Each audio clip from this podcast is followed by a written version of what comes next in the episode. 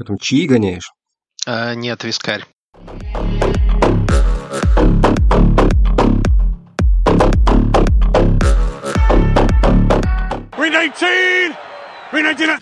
Всем привет! В эфире «Каникулы с Простоквашино». С вами я, почтальон Печкин, принес вам заметку про нашего мальчика Аарона Чарльзовича. Сегодня будем его гондонить или хвалить, я пока еще не знаю точно, но знаю наверняка, что мне в этом будет помогать Герман Бушин. Герман, привет. Привет. А, несколько недель назад ты начинал подкаст с вопросом «Не материмся ли мы?». У меня тот же вопрос по поводу сегодняшнего подкаста к тебе. Хочешь матерись, хочешь нет. Я лично, я лично планирую. Nice. Nice. Поехали. Первое впечатление об игре. Давай как бы сегодня у нас подкаст такие посиделки под э, вискарь, да, ну у кого вискарь, у кого кофе, потому что вискаря нету. А так бы, конечно, накатить бы не помешало после всего, что мы видели. Давай, первое впечатление об игре, что вообще ты можешь сказать? Я поглядел, ты, по-моему, на, мой, на мою телегу не подписан. Я писал по ходу матча после первой половины впечатление об Роджерсе, и звучало примерно как «Аарон настолько хорош, насколько может быть хорош квотербек, кинувший два перехвата в редзоун». Это по итогам первой половины, по итогам второй половины, в общем-то, не особо что изменилось. То есть, мое мнение, Аарон играл прям вот очень хорошо, не считая лютых чудовищных ошибок. Если это можно назвать хорошо в таком случае. Теперь твой тейк, а, что ты увидел на поле и как тебе это все понравилось или, или не очень? Ой, отличная формулировка. Играл прям действительно шикарно, за исключением трех перехватов. Но есть, есть одна проблемка. Но есть нюанс, как в моем любимом анекдоте. Не имеет права квотербек такого калибра кидать три перехвата, которые на его совести все три. А, это та игра, а, которая, я очень надеюсь, что открыла глаза многим людям, которые считали Арна Роджерса непогрешимым абсолютно. Потому что э, во всех предыдущих играх, которые Green Bay Packers проиграли в этом году, и все игры, которые мы проиграли с Аароном в плей-офф, там, где он был не очень хорош, там везде можно было найти э, козла отпущения, кроме Роджерса. Сан-Франциско в плей-офф это был там Марис Дрейден. Э, в этом году это там где-то была выносная защита, где-то там еще что-то, где-то опять спецкоманды накосячили. В этой игре, по сути, откровенно паршиво отыграл один человек. Аарон Роджерс в составе Green Bay Packers. А, это, был, это было абсолютно его поражение. А, защита сдержала лучшее домашнее нападение этого года, которое набирает 35 с лишним очков за игру дома. А, по, по сути, не дало им сделать практически ничего. Дважды остановил их на четвертых даунах – в нападении же а, меня как бы немножко даже шокировали грейды а, игроков от PFF. Понятно, что в них там, на, на них свет клином не сошелся, и это довольно спорная вещь, но там как бы шикарные грейды и у линейных. Дженкинс вернулся, похоже, в свою прежнюю форму, хотя понятно, что защита Детройта это не что-то такое, но тем не менее. Зак Том провел хорошую игру. Там не знаю, ну, реально там плохие вот такие оценки прям получили только, по-моему, само Туре, но от ресивера из седьмого... Для ресивера из седьмого раунда он, кстати, провел довольно неплохую игру. Я надеюсь, что мы его в этом сезоне будем как можно больше видеть, э, чтобы он получал как можно больше практики э, с таким количеством травм. Я думаю, это совершенно точно так и будет, если он только сам не травмируется. Вот. Короче говоря, э, Аарон Роджерс эту игру проиграл практически в одиночку.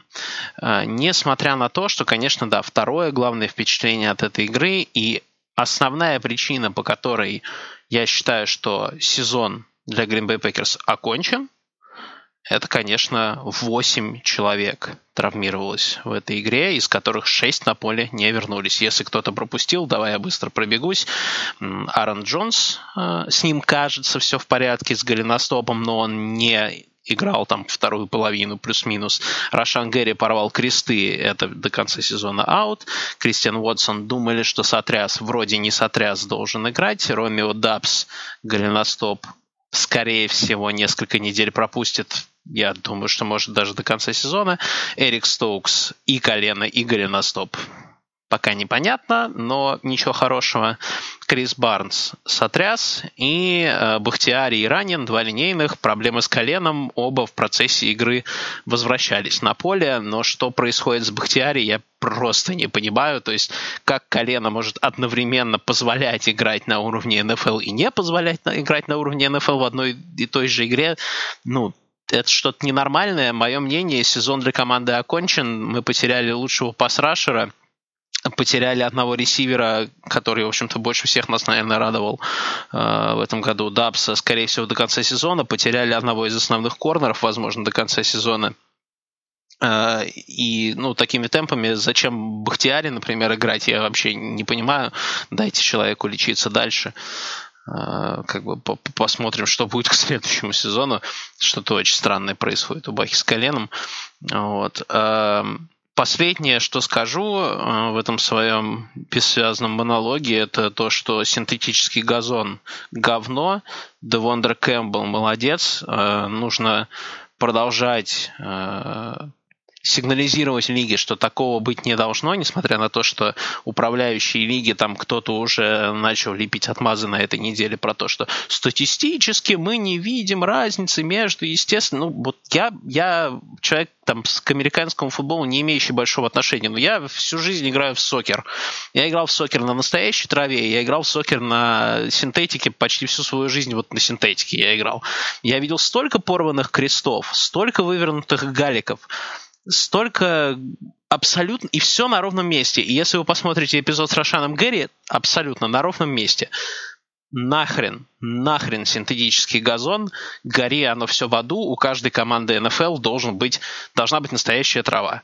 Я имею в виду на поле, а не... Но, но я совершенно не против и за пределами. Я, в конце концов, в Нидерландах живу. Все, у, у меня все. Спасибо, что пришли на мой TED-ток.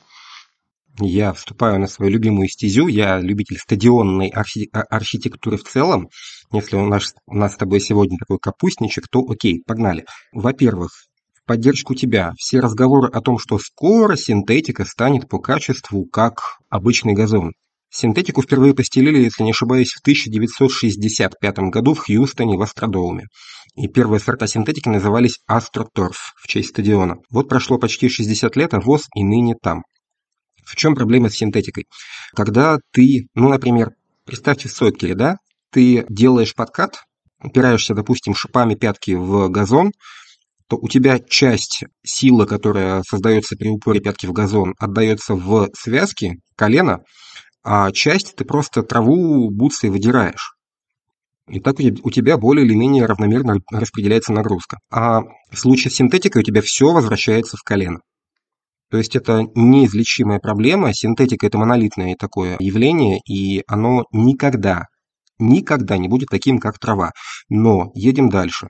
На таких стадионах, типа Хьюстона, того же нынешнего, с раздвижной крышей, типа Индианаполиса, типа Далласа, там тоже синтетика, там невозможно постелить нормальный газон. Нехватка света и воздуха дает о себе знать. В Детройте, где крыша стационарная, уж тем более нельзя. Даже там, где более или менее можно, к примеру, а, один из известных случаев, когда Пантер, если не ошибаюсь, Новой Англии, потом еще после матча был хейт-спич от Беличика, повредил ногу, порвал, порвал связки, потому что он попал ногой в стык между палетами газона натурального. То есть в Хьюстоне раньше стелили перед матчами газон из палетов, такой сборный. И вот чувак попал просто ногой в этот стык и порвал связки. А целиком газон там просто не будет расти. Что-то с ним не делать. В Хьюстоне, где можно открыть крышу, а в Детройте она вообще не открывается, так что мы в безвыходной ситуации. Ну что, значит, кресты будут оставаться самой популярной травмой в американском футболе. Ну, они, наверное, и так, и так будут оставаться, конечно. Что уж тут сделаешь. Но когда практически лучший игрок в твоей команде вылетает, конечно,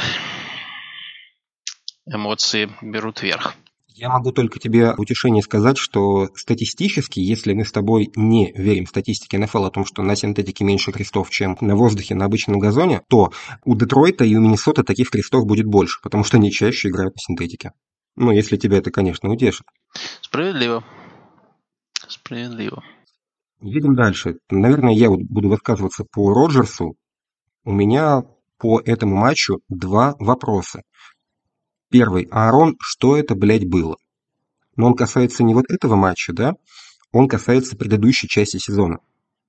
То есть мы увидели Аарона, который играет с огнем в глазах, который там набирает первые дауны ногами, который делает скрэмблы, который кидает в плотные прикрытия, ну, где-то там инкомплит, а где-то проходит.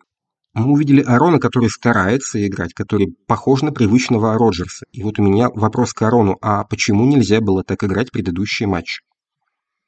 Кстати, PFF, если ты вспомнил, он поставил оценку 60.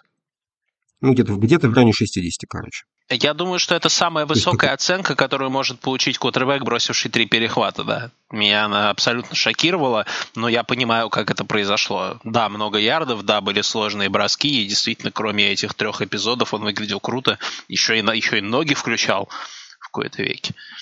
Сложные броски – это, кстати, отдельная тема. Давай как бы попробуем сыграть на такой визуальной памяти наших слушателей. Вот, к примеру, у какого игрока какого футболиста, квотербека ты можешь вспомнить больше таких ярких бросков а, для хайлайтов, типа «Вау, как он это сделал?» У Махомса или у Брэди? Если честно, я буквально недавно об этом думал. Э, я у Брейди вообще таких бросков не очень много могу вспомнить. Э, Махомс. Ну, соответственно, то же самое. Я с тобой согласен. Брэди – это человек, который просто не делает ошибок. Да. Суть драйв, драйва на футболе какова? Это такой, такое мокрое бревнышко через ручей, и ты по нему идешь. Твоя задача дойти до конца, и там будут 7 очков. Ты можешь э, скакать по нему галопом, брать с разбегу, один раз там пробежишь, тачдаун. И все такие, ох, нифига себе, как он может. А второй раз ты подскользнешься и нам расскажешь, какого, какого, какой температуры вода в ручье, холодная или тепленькая пошла. А Брейди тихонько, спокойненько э, спускается с гор, берет все стадо. Вот задача квотербека, это Диме Габефану сейчас привет, мы с ним обсуждали, почему нам нужен Роджерс, а не Гаропполо, если мы строим такую атаку а-ля Шенахан в Сан-Фране. Потому что Роджерс меньше ошибается, намного меньше ошибается. И вот в этом ключе это прямо очень плохой матч, потому что нам не нужны, не нужны такие вау-броски, попадающие во все хайлайты, оставьте это, пожалуйста, Махомсу, Уотсону, Мейфилду, кому угодно. Нам нужно, чтобы наш квотербек двигал мяч по полю, не ошибаясь. И вот мы увидели три очень плохих ошибки. Я готов как бы принять третий перехват, да, но все равно бросок двойное. И там же мог быть еще один перехватик, да, там, когда там, я не помню, кто там сбил мяч, хотя мог, в принципе, пытаться его выловить, если полетел за ним двумя руками. Вот эти вот броски Аарона, в Бахтиаре и на Лазарда в случае с первым перехватом. Это просто плохие броски. Да. А вот в третьем случае, в третьем он не увидел двойное прикрытие. Это вот реально проблема со чтением. То есть ошибки были на все случаи жизни. И все ошибки были именно в клатче. И вот это вот пугает больше всего. Мы смотрели с Антохой футбол, да, я после а, Спрашиваю после перехвата Джаира, ну что, как думаешь, каким образом мы на сей раз э, запорим драйв? Ну, перехват. Ну, такие, а, ну, как, как обычно запорим, ничего нового нет. Но это Два реально... основных моих вопроса к Роджерсу. Извини, я закончу мысль. Первый, почему нельзя было так играть весь сезон? И второй, это почему ошибки появляются именно в клатче. Вот это вот две очень больших, очень больших проблемы, которые я увидел в этом матче. Давай, я тебя перебил, продолжай. Да, ну это реально очень странно. Вот ты очень правильно сказал. А, у нас главный тренер пришел, из древа Шенхана, а, которому нужен а, человек, который не допускает ошибок. Мы знаем, что Аарон Роджерс – это квотербек, у которого соотношение там, тачдаунов к перехватам чуть ли не самое-самое там, крутое за всю историю НФЛ. Это не Брэд Фарф. Это человек, который всегда дорожил мячом, и несмотря на три перехвата в этой игре, на мой взгляд, он продолжает более-менее дорожить мячом. Но Э, я э, читал сегодня несколько статей на одну и ту же тему. Поспрашивали тренерские штабы в НФЛ э, соперников Гринбей. Один из координаторов защиты, по-моему, одной из команд, имя которого не раскрывается, сказал, что то, во что Гринбей играет в этом году, это не Лафлер, это не Шенахан. Я, это, это не их абсолютно стиль. Э, мало моушенов, э, мало вот этого всего. Какое-то такое очень заскоруслое, какое-то такое вот все стоят широко, что-то бей вперед, игра придет, э, абсолютно не похоже на вот этот футбол. И вывод, к которому приходит этот координатор защиты и к которому приходит автор статьи, что, в общем-то, Лафлер по большому счету ни черта уже в, этой, в этом нападении не решает. И странно то, что Роджерс человек, который дорожит мячом, а, судя по всему, game-менеджером быть при этом не хочет. А, никогда им не было, это правда. Как бы количество хайлайтов, как он это сделал, о котором ты говорил, у Роджерса ближе все-таки к Махомсу, чем к Брейди, при том, что он неплохо дорожит мячом. Вот. Но, видимо, вот становиться совсем Брейди Роджерс, видимо, принципиально не хочет. Хотя мне кажется, что для любого кутербека там на старости лет это было бы вполне разумной какой-то ступенью развития, наверное. Второе, что я хотел сказать, это то, что это я немножко сам себе сейчас буду противоречить. Роджерс, э, не, не, не видно в нем э, того, что он физически просел, да, и что вот действительно вот эта старость лет наступила. Все э, его проблемы в этом году, на мой взгляд, психологические. Это к твоему вопросу, что это было и почему нельзя было так играть раньше. Мы в этом году видели двух Роджерсов теперь. До этого матча мы видели одного, теперь мы видели двух. Мы видели безразличного мало заинтересованного в происходящем на поле, закатывающего глаза слегка недовольного Роджерса, который играет посредственно. Теперь мы видели психованного Роджерса, который может творить очень крутые вещи, но швыряет перехваты в клатче. Не тот, не тот, не похоже на Роджерса, которого мы знаем как MVP, у которого горят глаза все время и который бросает крутые передачи в клатче. Так, так или иначе, мяч у него не стал не перестал лететь далеко, не, не стал лететь криво. Все, по-моему, все в голове. Про это говорил твой тезка несколько подкастов назад.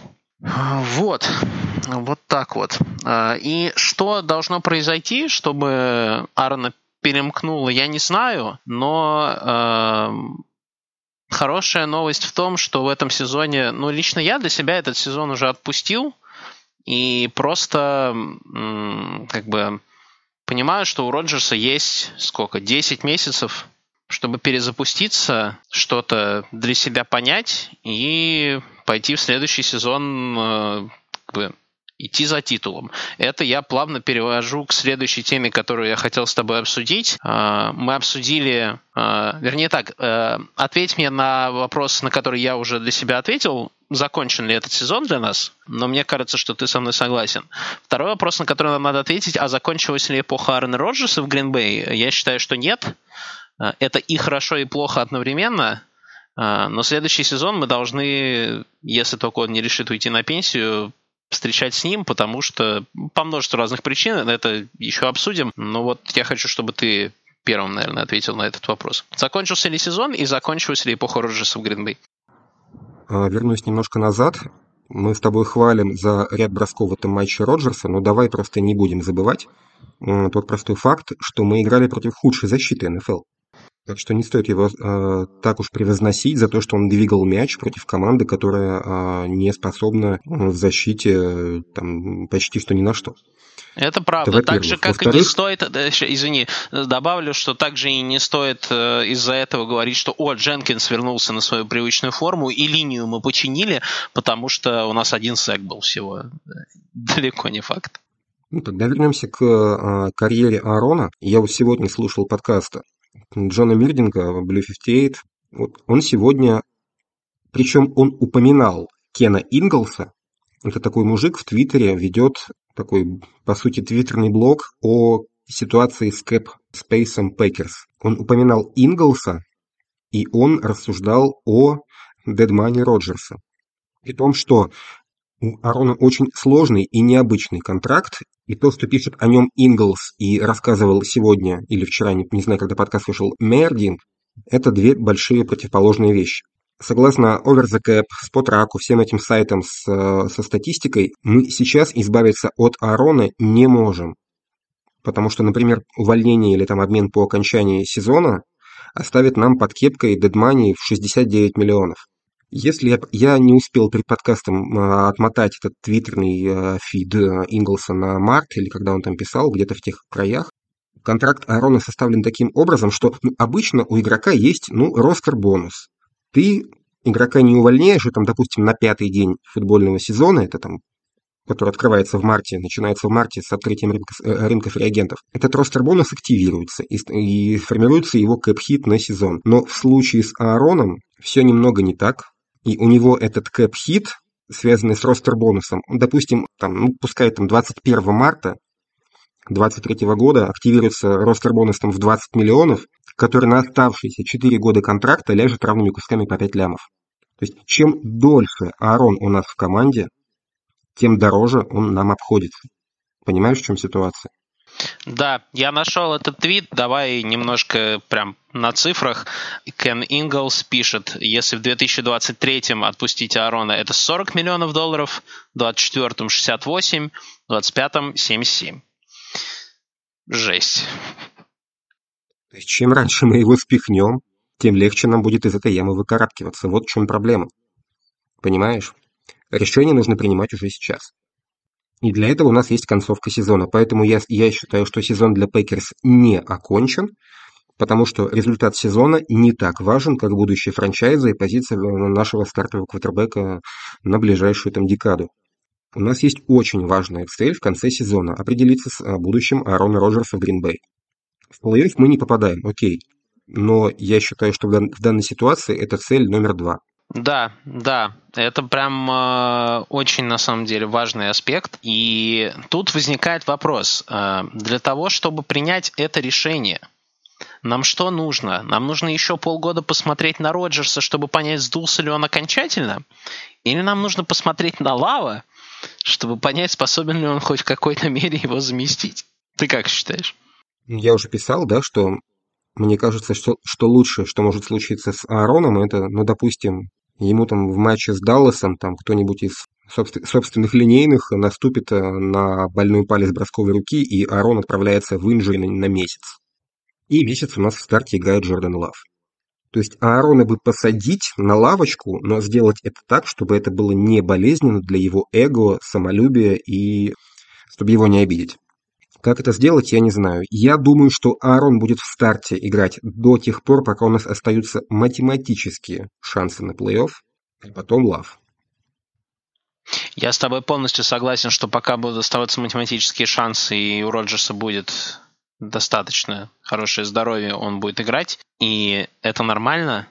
Э, мне кажется, при том, что я вроде бы понимаю, что нам бы на лаву посмотреть и все такое, ну так не делают франшизы просто. Ну это э, мы, э, мое, например, э, ощущение, что в команде Роджерса далеко не так сильно не любят, как его не любят болельщики. Мне кажется, что он все еще э, лидер э, этой раздевалки, как ни странно, э, при всех своих заморочках и конечно, если у команды остаются математические шансы, ну, нельзя вот так вот швырять сезон, тем более Green Bay Packers. Это просто не наш путь. Вот. И, но также я с тобой полностью согласен, что лучшее, что может случиться сейчас э, с нашей франшизой, это травма Роджерса. Это правда. Это правда. Более того, я не уверен, что у менеджмента или у Лафлера хватит характера, даже если мы потеряем математические шансы. И Роджерс, э, а Роджерс захочет играть дальше. Я не знаю, зачем ему это, я бы на его месте отправился в отпуск, но э, он скажет, вот хочу играть, я это, э, лицо франшизы, люблю футбол. я не думаю, что его смогут посадить и выпустить лаву. А, как раз чтобы не травмировать его эго. В этом смысле мы, конечно, заложники Аарона Роджерса, а, но вот э, тот аспект, о котором ты сказал, про то, что с каждым годом его все дороже будет отпускать, это реально просто разрывает все шаблоны понимания того, как работает потолок зарплат, как работают контракты. И я вообще не знаю, бывала ли такая ситуация когда-нибудь в НФЛ с игроком такого масштаба. Поэтому да, тут сложно с тобой не согласиться. Другое дело, что если Green Bay Packers принимают решение, что пока это относительно дешево, мы расстаемся с Аароном Роджерсом. Э, это что, реально просто мы берем и отрезаем его? Прям вот так вот? Или мы, или мы пытаемся выручить за него какой-то драфт-капитал. Я не верю, что за Аарона Роджерса сейчас можно выручить приличный драфт-капитал, кстати, в отличие от многих людей. И нужен ли он кому-то еще в этой лиге сейчас? Хотя я думаю, что пара команд найдется, но о первых раундах я бы там не мечтал. А ты как думаешь? А захочет ли Аарон в эти команды переходить? Мы, в принципе, далеко не первый год слышим разговоры о том, что, ну, или не прямым текстом, но кучей намеков о том, что, ну, если что, можно бы и на пенсию. Допустим, приходит Джетс, да? Мол, дайте нам Аарона, у нас есть куча пиков, вот вам. У нас есть куча денег, вот ему. Аарон смотрит, так, кто там координатор нападения? Ага, младший брат Лафлера? Не хочу. Гринбей хочет отправить Аарона в Джетс. Джетс готовы его купить. Аарон говорит, нет, я не поеду, я иначе выйду на пенсию. И все. То есть у него нет no trade clause в контракте, но при этом он, по сути, любой свой трейд может заблокировать своим нежеланием переходить и спекуляциями по, по поводу окончания карьеры. Вот в чем да, проблема. По- моему Гронк, Гронк так делал даже, по-моему, когда что-то там подумывало о том, чтобы его обменять. Uh, уж понятно, что игрок калибра Роджерса точно может себе такое позволить. Uh, едем дальше. Насчет того, чтобы выручить что-то за него, какой-то драфт-капитал, я попробую провести аналогии с... Я уже вспоминал 17-й год. Я вспомню 17-й год и 19-й. 17-й год – это когда он травмировал ключицу и вышел в матче с Каролиной, кинул три перехвата, и мы потеряли шансы на плей-офф. И это поздняя эра Майка Маккарти. И если ты помнишь ту команду, то это было впечатление, что команда идет вниз по лестнице, а каждая ступенька все ниже, а цель все та же – подпрыгнуть и дотянуться до потолка пальчиками. Ну, представь себе, ты идешь по лестнице, да, у тебя каждый прыжок нужно делать все выше, чтобы достичь э, успеха. И понятно было, что этот путь в подвал, он ни к чему хорошему не приведет, нужна была перезагрузка. И вот у меня такое впечатление, что если мы сейчас останемся с Аароном, это будет та же самая а, эра позднего Маккарти, когда мы будем каждый год слабее и слабее и пытаться держаться за нынешний уровень. Нужно ли? Или проще вот так вот просто вниз. Сбежать, плюнуть на все, оттолкнуться от дна и пытаться всплывать. Не факт, что мы сможем всплыть хотя бы до того же уровня, на каком были с Аароном. Но думаю, что многим будет интересен вообще хотя бы сам факт того, что мы пытаемся как-то двигаться вперед, а не удержаться за стареющего квотербека. Ты задавал вопрос, а окончена ли карьера Аарона в Гринбей? Но мне кажется, на этот вопрос ответить достаточно сложно, и мы с тобой это сколько уже минут, минут 10 обсуждаем, и у меня на этот вопрос ответа нет. Я являюсь апологетом теории того, что рецепт построения контендера в НФЛ, сильной команды, он очень простой. Пункт первый – найди квотербека. Пункт второй – построй вокруг него свою команду. То есть пункт второй – это не обменяй его, не катни его, ничего. Строй вокруг него команду. Возможно, что-то получится я бы на него еще посмотрел. Но тут мы возвращаемся к году 2019 -му. По итогам того сезона, если ты помнишь, он в подкасте у Пэта Макафи на вопрос, почему ты, Арон, играл так плохо в том году, он ответил, ну, мой плохой год – это карьерный год для любого другого квотербека. Переведу, да пофигу, и так сойдет.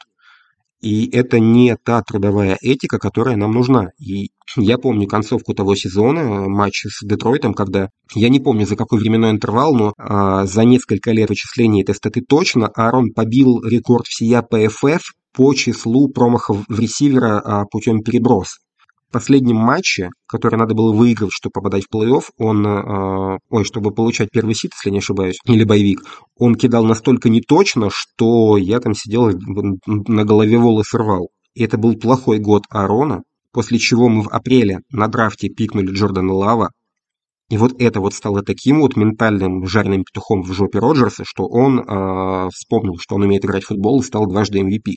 То есть, по сути, мы всадили первый раунд в качестве такого укола а, адреналина в его эго, в его менталитет. Что нужно сделать сейчас, я не знаю. Можно ли это сделать? Да, конечно, можно.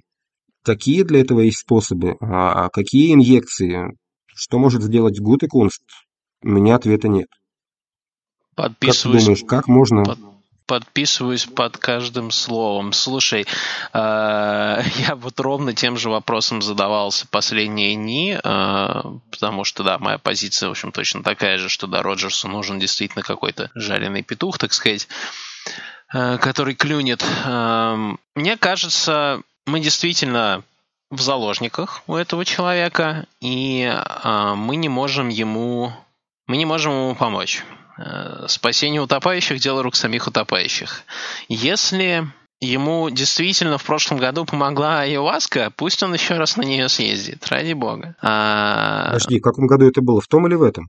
Он в этом году, вот тут да, тут, значит, в этом году он рассказал, что он на Ayahuasca ездил в прошлом межсезонье перед своим вторым MVP годом. И тогда он там разобрался в себе, и после этого провел MVP год. Э, будем, допустим, мы верим словам Роджерса, тем более, что все люди, которые ездили на Айаваску, которых я знаю, тоже говорят, что они неплохо разобрались в себе. Значит, пусть едет еще раз, вот ей-богу.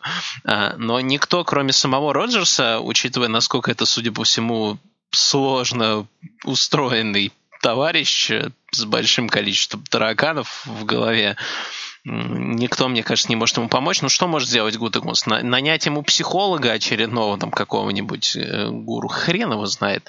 Э, мне кажется, Роджерс э, как бы есть, наверное, какие-то очень странные люди, которым он доверяет, типа Джо Рогана, знаешь, вот такие ребята.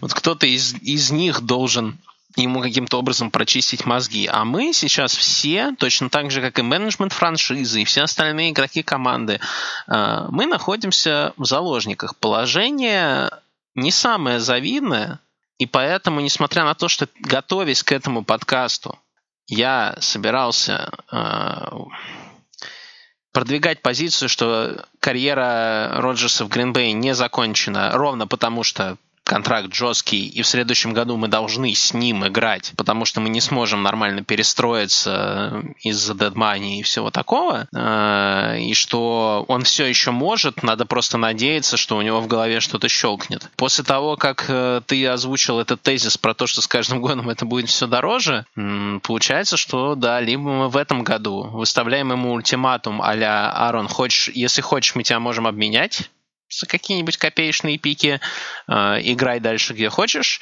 либо иди на пенсию. Э, ну, как бы, сорян. Это один вариант. Э, и дальше мы танкуем несколько лет с Джорданом Лавом, потому что я в него не верю, и дальше выбираем кого-то еще.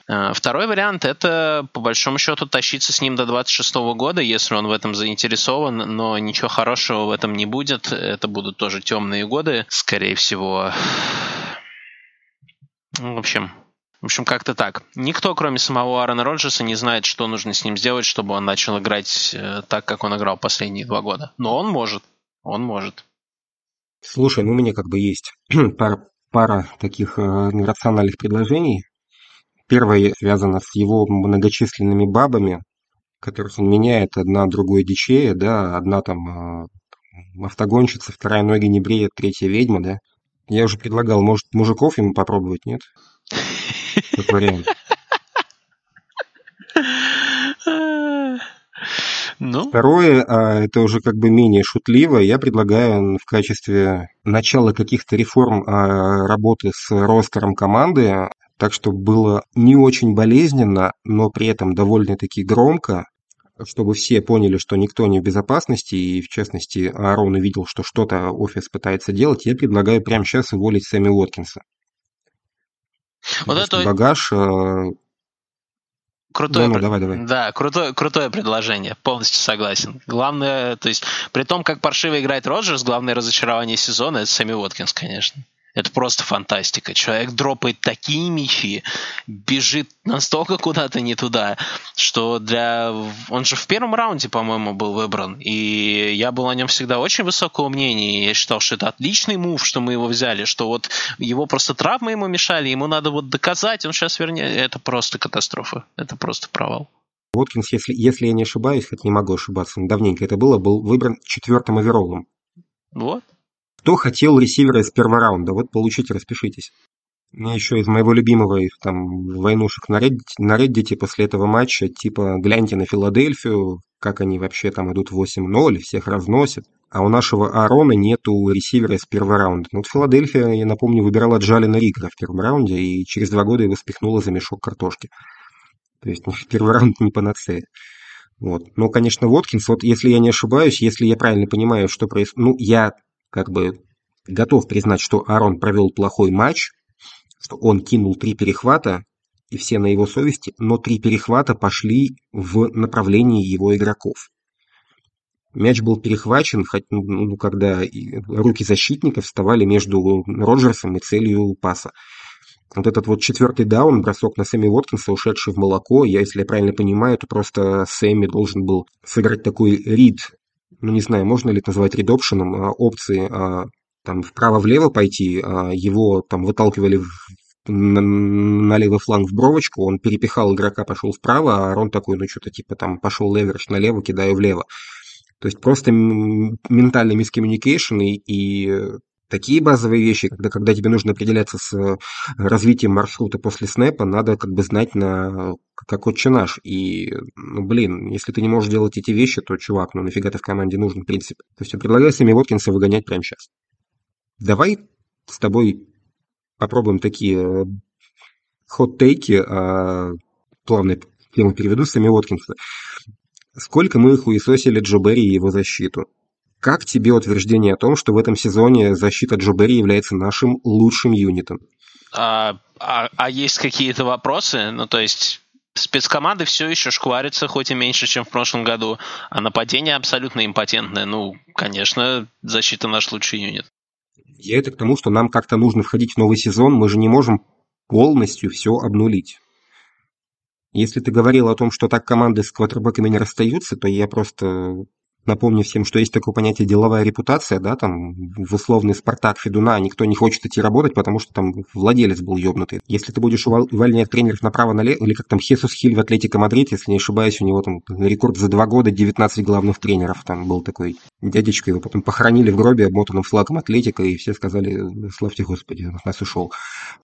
Никто не пойдет в команду, в которой могут психануть и человека за малейшую оплошность выставить на мороз. И вот Лафлер, он заработал себе еще один шот, еще одну попытку, и если это правда, что у него контракт это 4 плюс 1, мы, конечно, должны эту опцию подбирать. Потому что, ну, плюс к тому же я уверен, что Лафлер это как бы меньше из наших проблем. Ну да, его плейколлинг это проблема, но Конечно, он должен заставить Роджерса играть так, как нужно тренеру. Это, это, это его работа, ему за это платят. Если он не может, то это проблема Лафлера. Но это меньше из наших проблем, и он совершенно точно заслужил еще один год. А вот что нам делать с защитой? Потому что, ну, думаю, что все понимают, что с Джо Берри нам в новом светлом будущем не по пути, что с ним особо каши не сваришь, команда при нем, защита при нем, в общем-то, в общем-то регрессирует, а увольнять его не за что. Как нам быть в этой ситуации? Защита регрессирует по сравнению с чем? С тем, как она играла при Пейтоне? Я не уверен. В честно. том сезоне? В том сезоне? Так ли это? Я, не, я честно, не, не уверен. У меня такого ощущения нет. Э, я вижу проблемы Даглас этой... играет хуже, Эймус играет хуже, Сэвидж играет хуже, Стокс играет хуже, Престон, как бы, ну ладно, Рошан Гири играет да, лучше. Знаешь, да. что сме... знаешь, что смешно? Конкретные игроки действительно почти все играют хуже, при этом у меня нет ощущения, что защита в целом играет хуже. Это такое парадоксальное абсолютно ощущение. Я сначала по поводу Лафлера. А, мне кажется, или этим летом же была новость, что там абсолютно внезапная, что вот, а, ребят, ни с того ни с сего, там Мерфи выходит, говорит, ну, мы договорились и, короче, продлеваем. И Гута и Лафлера, мне кажется, у него явно сейчас не ситуация в стиле там 4 плюс 1, подбери опцию пятого года и как у новичка и все такое. Мне кажется, там и Расбол, и Мэтт Лафлер, и Брайан Гута сейчас на достаточно длинных уже должны быть контрактах. И слава богу. И слава богу, я с тобой полностью согласен. Блин, Лафлера не просто так, э, если уб- убрать там какого-нибудь Ломбарди и каких-нибудь еще дедов там из начала века, э- лучший процент побед в лиге. Это не только Роджерс, это так не бывает. Ну, то есть Единственное, что можно... Как бы, у меня к Лафлеру две претензии. Первое, судя по всему, он не контролирует Роджерса, и слишком много ему дают свободы. И второе, это то, что под давлением play-calling его иногда кажется очень сомнительным, потому что, э, говоря, вот возвращаясь к игре со львами, э, последний драйв шел хорошо. Он реально шел хорошо, потом был вот этот непонятный fumble от э, Туре, который в итоге закончился для нас первым дауном. Первые 10 мы уже там чуть ли не в red zone е, и просто play-calling с ним происходит что-то абсолютно ненормальное. Но мы не знаем, Роджерс это или Лафлер. Но, допустим, как бы ответственность там поделим пополам между ними. У меня вопрос к Лафлеру есть. Но мне почему-то кажется, что дальше двигаться, если с таким молодым тренером, таким старым квотербеком, э, то, конечно, этот тренер должен оставаться, потому что для перестройки и для, для э, подстраивания команды как бы уже полностью под себя, да, потому что Лафлер пришел в королевство Роджерса.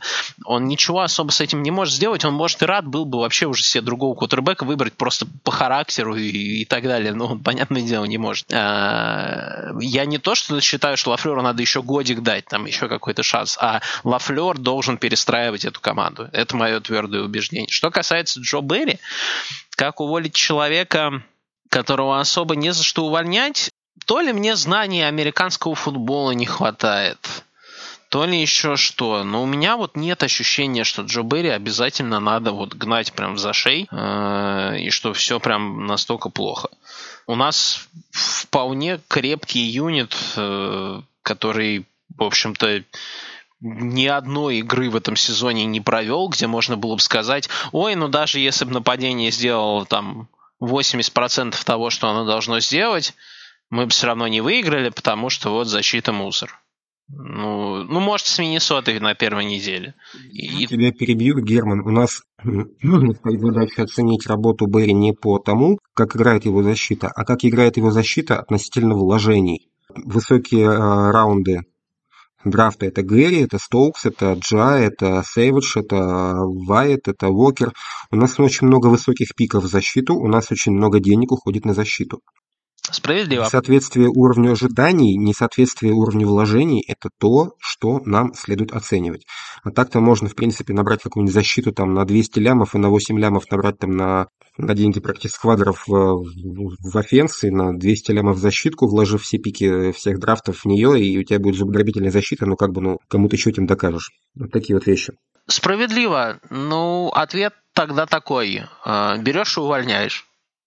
Ну, ну, ну, ну просто Хорошо, берешь... едем дальше. Добавлю тебе заг... в загадочку еще одно уравнение. Будем решать уже как бы не просто уравнение, а систему уравнений. Все хайпели на то, что если уволить Берри, то должен стать Джерри Грей, тренер дебеков. Мол, при нем хорошо прогрессировали все наши дебеки, но у нас в этом году все дебеки деградируют. И вряд ли это как бы вина полностью Берри, скорее всего, это а, в том числе и косяки Грея. Если Берри вызывает там, допустим, кол там Даглас Толкс в зоне Джа Мэн, то играть их эту, эту, эту схему учил Джерри Грей. Слушай, ну, делать? мне кажется, что все-таки это больше Блин, я чувствую вообще полный, пол, пол, полный, не, не, полную нехватку компетенции, чтобы про эти вещи рассуждать на самом деле. А, но могу сказать, что а, по поводу Стоукса. Никто не отменял просто классический sophomore slump, да. Надо посмотреть, что будет в следующем году. Пока не, не, не будем спешить, это может быть вообще никак не связано с тренерским штабом. Первый год, мне кажется, он превзошел наши ожидания, ну, по крайней мере, мои.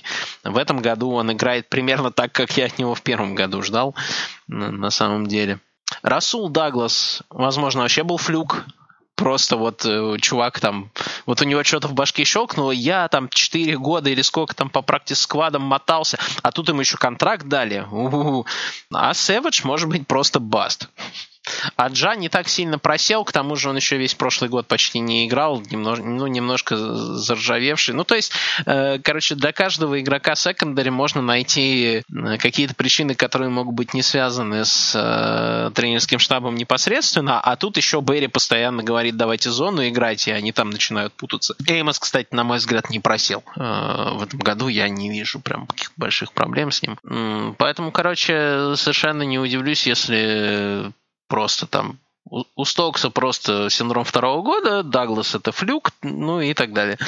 А, вот. И ничего Грей э, с этим, в общем, поделать особо не мог. Поэтому у меня мало сомнений, что если Берри уволят, то следующим координатором защиты, кстати, будет Грей, потому что это, ну, просто, похоже, гринбеевский путь. Повышать людей, э, что в нападении привело нас к тому, что наш координатор нападения Стэнович Стэнович? Вот. Э, не знаю, хорошо это или плохо, но мы за такую команду болеем. Что сделаешь? Тогда давай вернемся назад к Роджерсу, когда мы обсуждали его. Я хотел обсудить тему лояльности франчайза своему э, многолетнему квотербеку.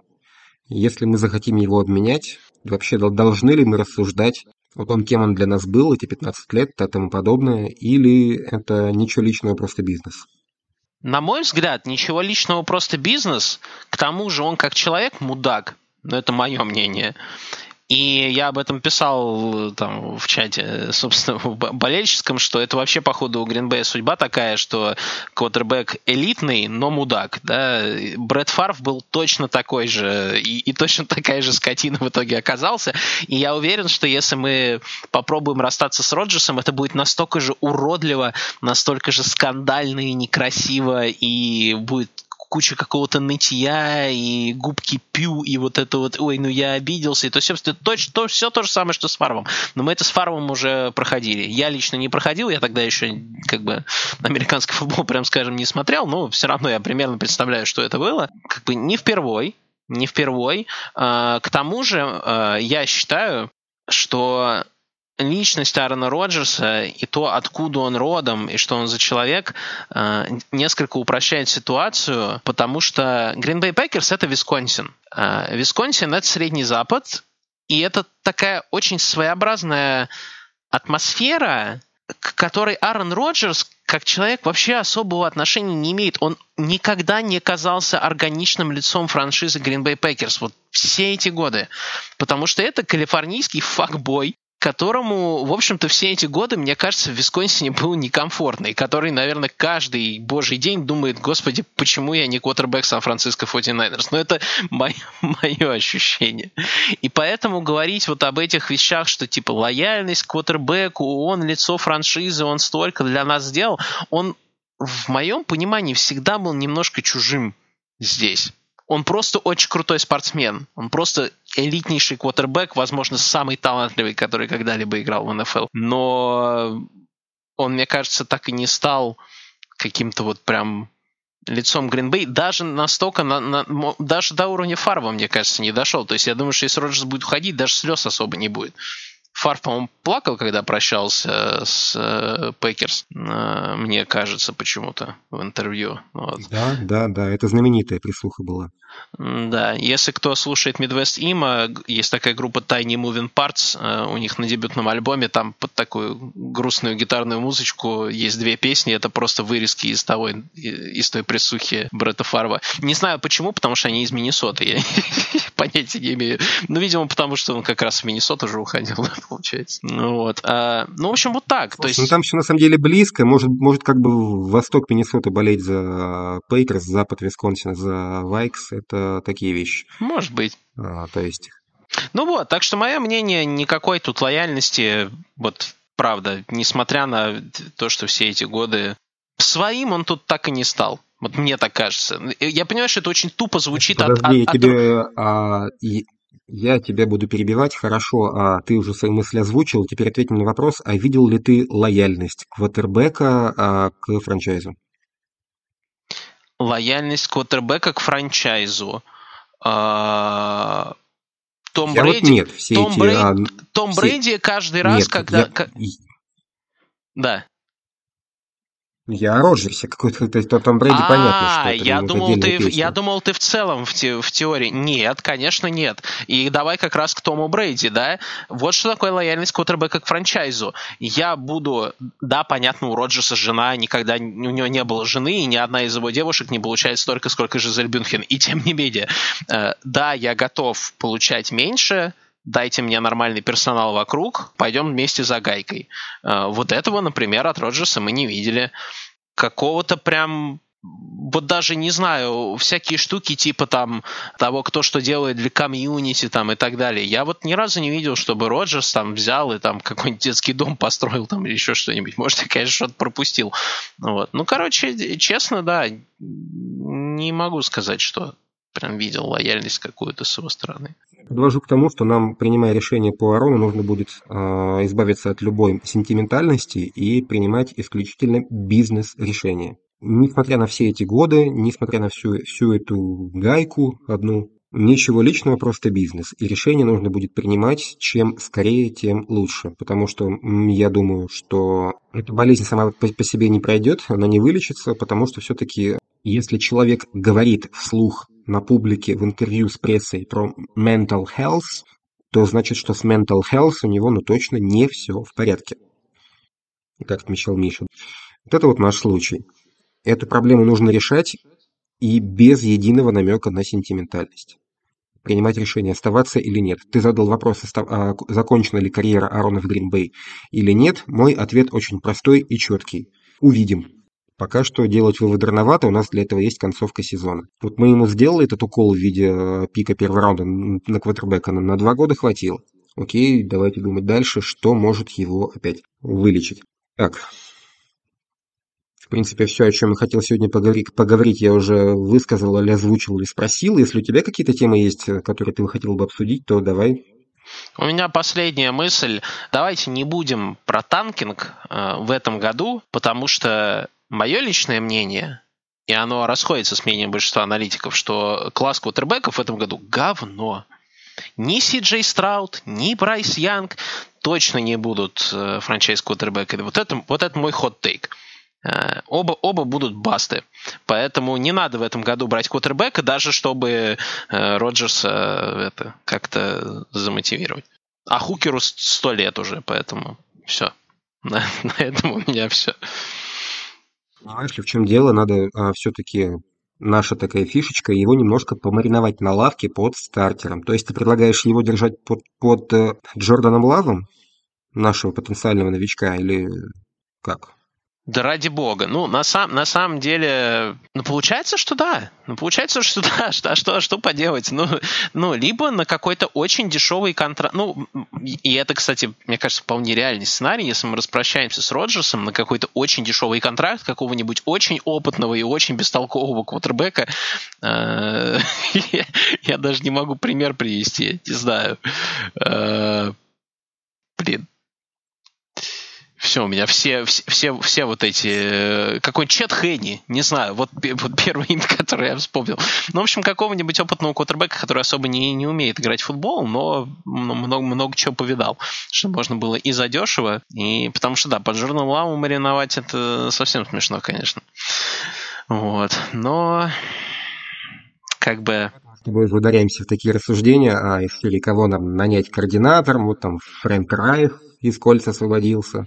Mm-hmm. Ну, там как бы хозяин наркоман, да, а тренер-то очень даже неплохой. Вот у нас, например, можно обсуждать, кого бы мог. А ты, ты предъявлял Мэтту Лафлеру, что, мол, он не может а, держать в узде Роджерса. А, вопрос очень простой, ответ, а кто может?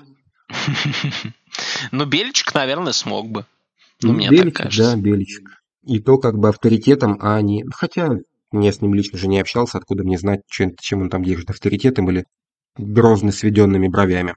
Вот так. Ну, то есть мы с тобой выходили в подкаст, рассуждая о том, что Аарону нужно дать еще один шанс, но в итоге пришли к выводу, что все далеко не так очевидно и однозначно, и надо на эту тему крепко думать. Потому что на следующей неделе э, у нас намечается подкаст, да, там э, ребята уже обсуждают, собираются обсуждать жизнь без Аарона. И возможно, что они в обратную сторону по ходу подкаста мысли свои развернут.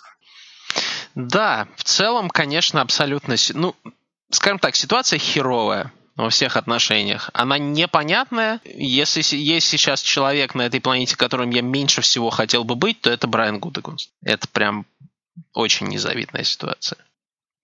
Ну что, давай прощаться будем потихоньку с нашими слушателями? Или что-то еще? Да нет.